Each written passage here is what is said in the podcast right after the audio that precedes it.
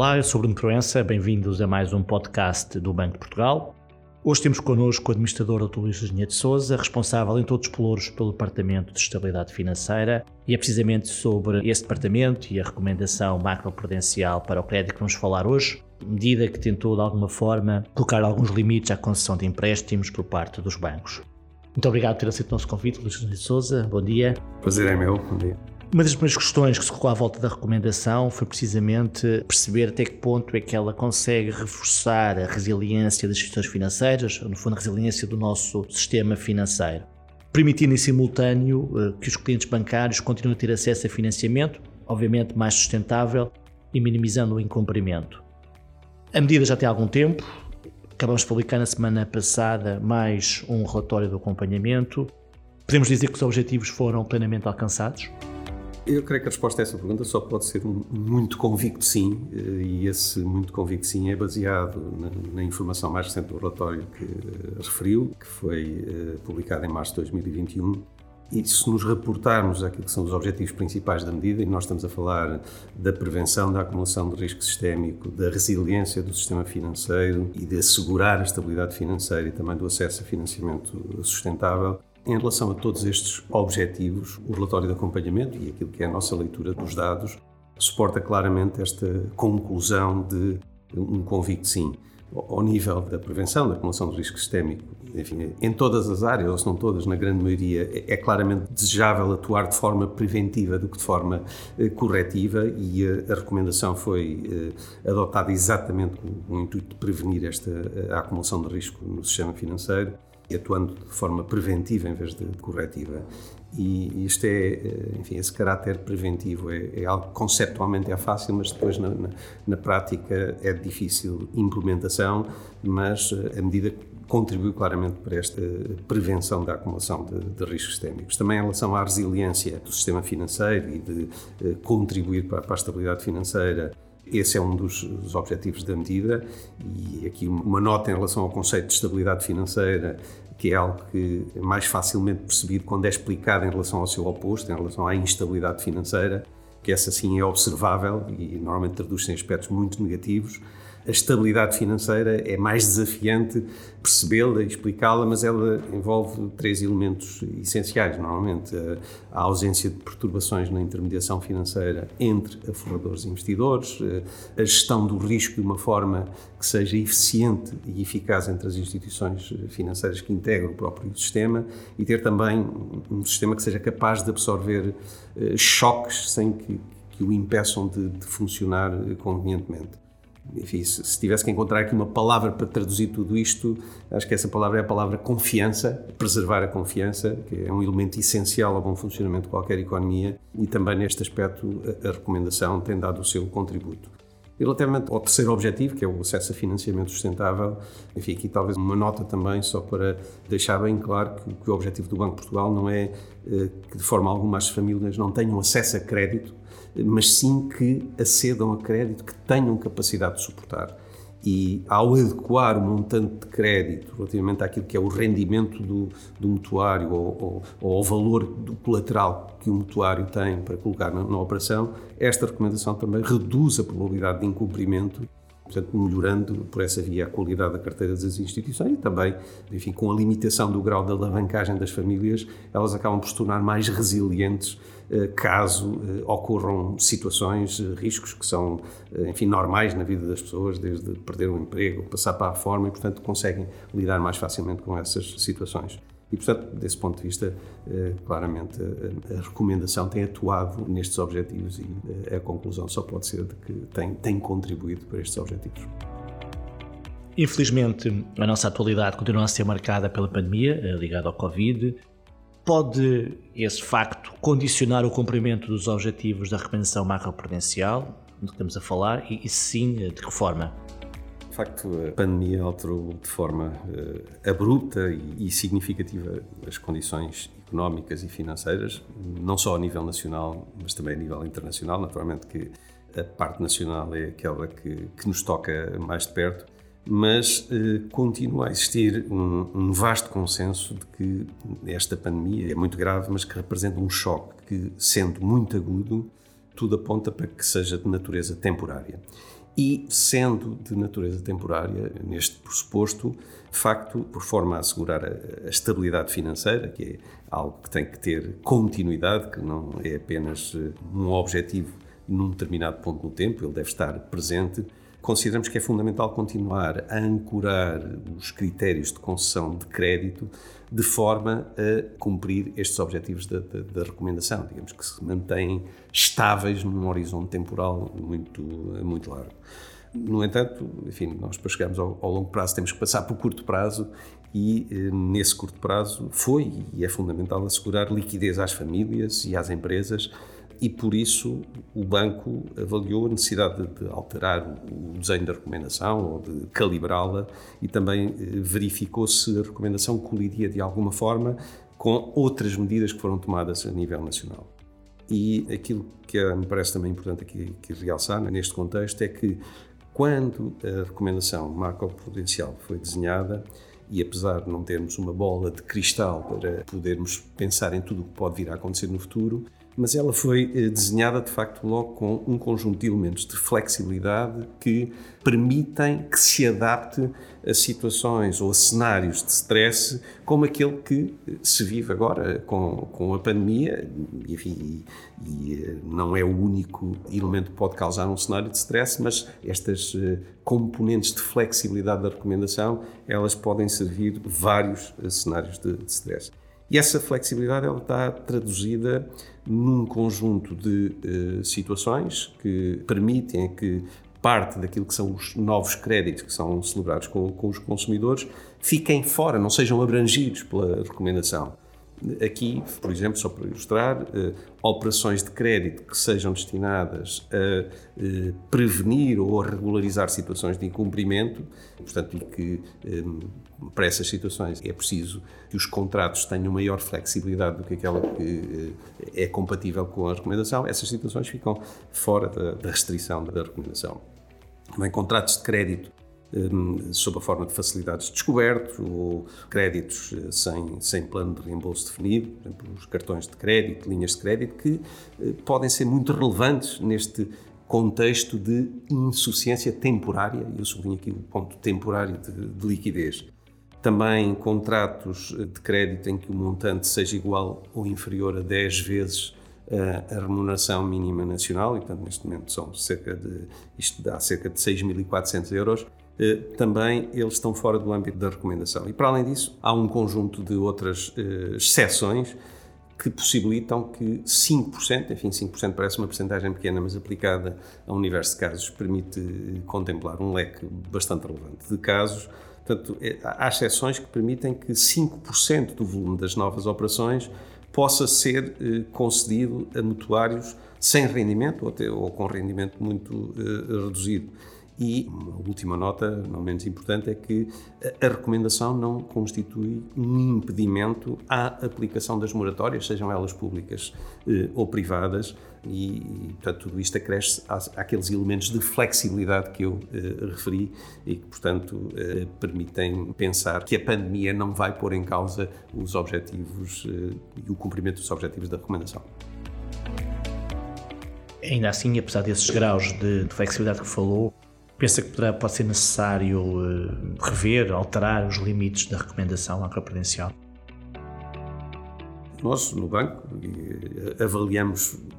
pelo menos com uma periodicidade anual, eh, se a recomendação que está em vigor, se ela permanece adequada a cada momento. É um trabalho que fazemos.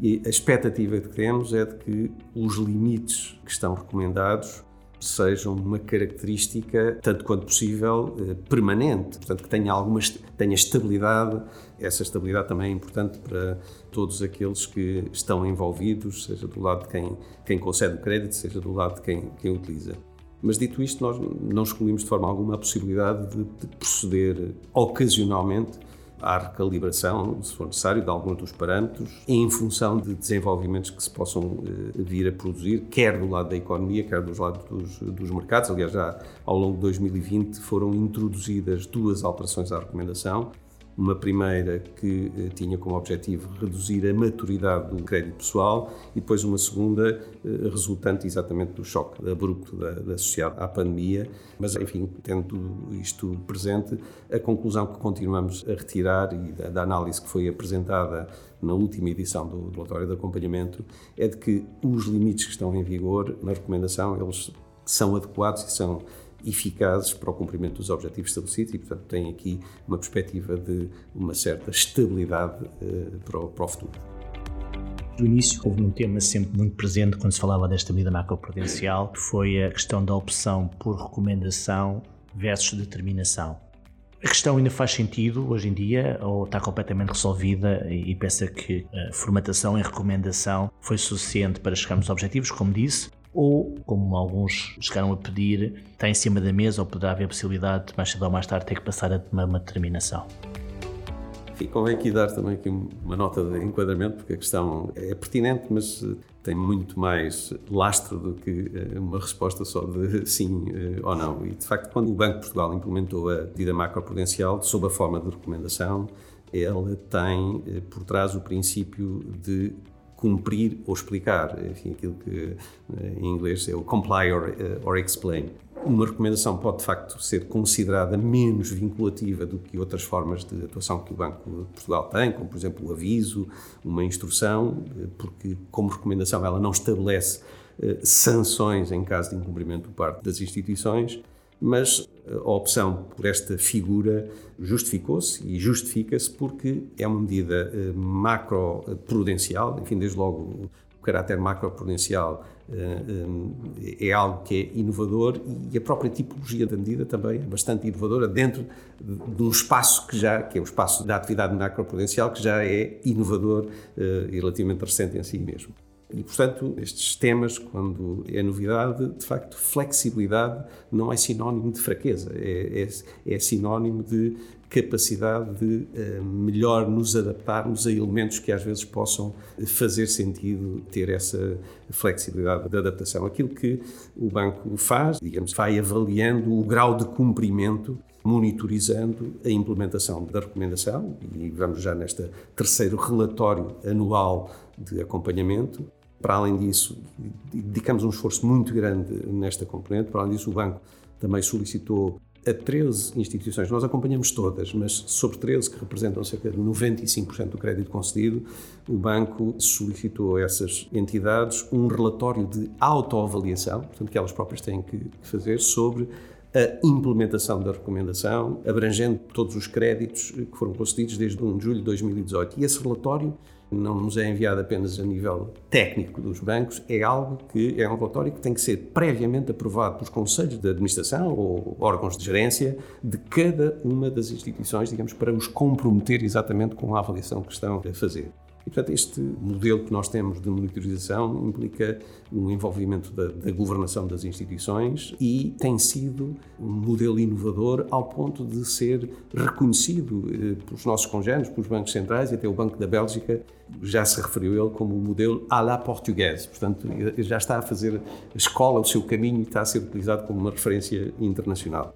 E voltando ao ponto inicial, embora a medida não se trate de facto de uma medida vinculativa, o banco uh, tem vindo a avaliar regularmente aquilo que é o grau de cumprimento por parte das instituições abrangidas, incluindo as justificações que essas instituições apresentam quando não seguem a recomendação e se eh, a justificação apresentada ou as que vierem a ser apresentadas não for considerada adequada, nós temos a prerrogativa de poder emitir outro tipo de, medidas no âmbito daquilo que são as competências do banco enquanto autoridade macroprudencial nacional e, portanto, não deixaremos de fazer se sentirmos que, que há essa necessidade. Deixe-me voltar à, à atualidade, a questão pandémica, para fazer uma pergunta mais aberta, mais abrangente também. Na sua visão e naquilo que é a visão do banco, quais são os grandes desafios que a crise pandémica trouxe para a estabilidade financeira e como é que o setor bancário tem conseguido responder até agora? Sendo que, como já disse, não temos uma bola de cristal e, portanto, estas análises são sempre eh, tendo em conta a informação que temos em cada momento. Enfim, quando nós olhamos para essa palavra eh, desafios à estabilidade financeira, quando pretendemos perceber quais são, é importante começar também por perceber quais são as vulnerabilidades que, que existem no sistema, enfim, pontos onde possam existir fraquezas, e depois quais são os riscos, é, eventos que, se ocorrerem, podem aproveitar vulnerabilidades e criar uh, problemas. E, sobretudo, perceber isto para o setor financeiro e, em particular, para o setor bancário, que é uh, o setor sobre o qual o banco tem uma particular responsabilidade. E eh, neste contexto, de facto, são várias, e isso não é uma coisa, não é algo que seja só português, haverá diferenças seguramente, mas todos os sistemas financeiros, os sistemas bancários têm vulnerabilidades e estão sujeitos a risco, e o nosso não é exceção, e são vários, felizmente também existem eh, mitigantes, e nós estamos a falar, quando falamos de, de vulnerabilidades e de riscos, estamos a falar, por exemplo, de possibilidade de, de quedas abruptas muito significativas de valores no, nos ativos financeiros, pode acontecer, correções de, de mercado, que depois têm reflexo no sistema financeiro, correções muito relevantes dos preços do imobiliário, enfim, tem demonstrado resiliência face ao choque pandémico, mas uh, não, não é impossível que, que essas correções possam uh, existir. O agravamento também da dívida das empresas, não obstante aquilo que foi o ajustamento uh, pré-pandemia endividamento dos particulares, também endividamento da administração pública, Há, há de facto um, um, conjunto eh, de vulnerabilidades, não vou ser aqui demasiado extenso, até porque ao referir todas, parece que podem ter todas o mesmo peso, mas não, não têm, mas as que eu referi são a título ilustrativo. Relativamente à forma depois como o setor bancário tem respondido, os indicadores que dispomos convergem com eu diria com uma expressão que temos ouvido com alguma frequência nos mídias, que é desta vez o setor bancário é parte da solução e não do, do, do problema e eu acrescentaria que é importante que assim se mantenha dada a centralidade das funções desse mesmo setor. O papel de financiamento da economia deve ser preservado, portanto, isso exige a manutenção da atividade regular dos bancos. Esta situação do setor ela acabará por refletir, porque o setor financeiro não é estanque, não é imune àquilo que acontece do lado da economia. Pode haver um desfazamento temporal, mas problemas do lado da economia acabam por se refletir no, no setor financeiro e vice-versa. Eh, e, portanto, o setor financeiro acabará por refletir também a maior ou menor eficácia das medidas de apoio que têm vindo a ser implementadas, quer para empresas, quer eh, particulares. E aquilo que se espera também é que eh, o setor bancário que tire partido da, da flexibilidade que lhes foi concedida eh, pelas autoridades e de modo a poder utilizar aquilo que sejam as suas reservas eh, de fundos próprios para absorver perdas que necessariamente vão existir como consequência da pandemia e utilizem essa capacidade, essas reservas, com a flexibilidade que lhes foi dada, não só para absorver essas perdas, mas também para eh, continuarem a financiar particulares e empresas viáveis e com o objetivo, e tudo aponta que eh, assim possa ser, para continuarem a cumprir a sua função e manterem-se como parte da solução e não como parte do problema. Dr. Luís Linha Souza, muito obrigado. Nosso podcast fica por aqui. Acompanhe toda a informação relevante sobre o setor financeiro no site do Banco de Portugal, em www.bportugal.pt e obviamente pode-nos também acompanhar nas redes sociais, Twitter, LinkedIn e Instagram.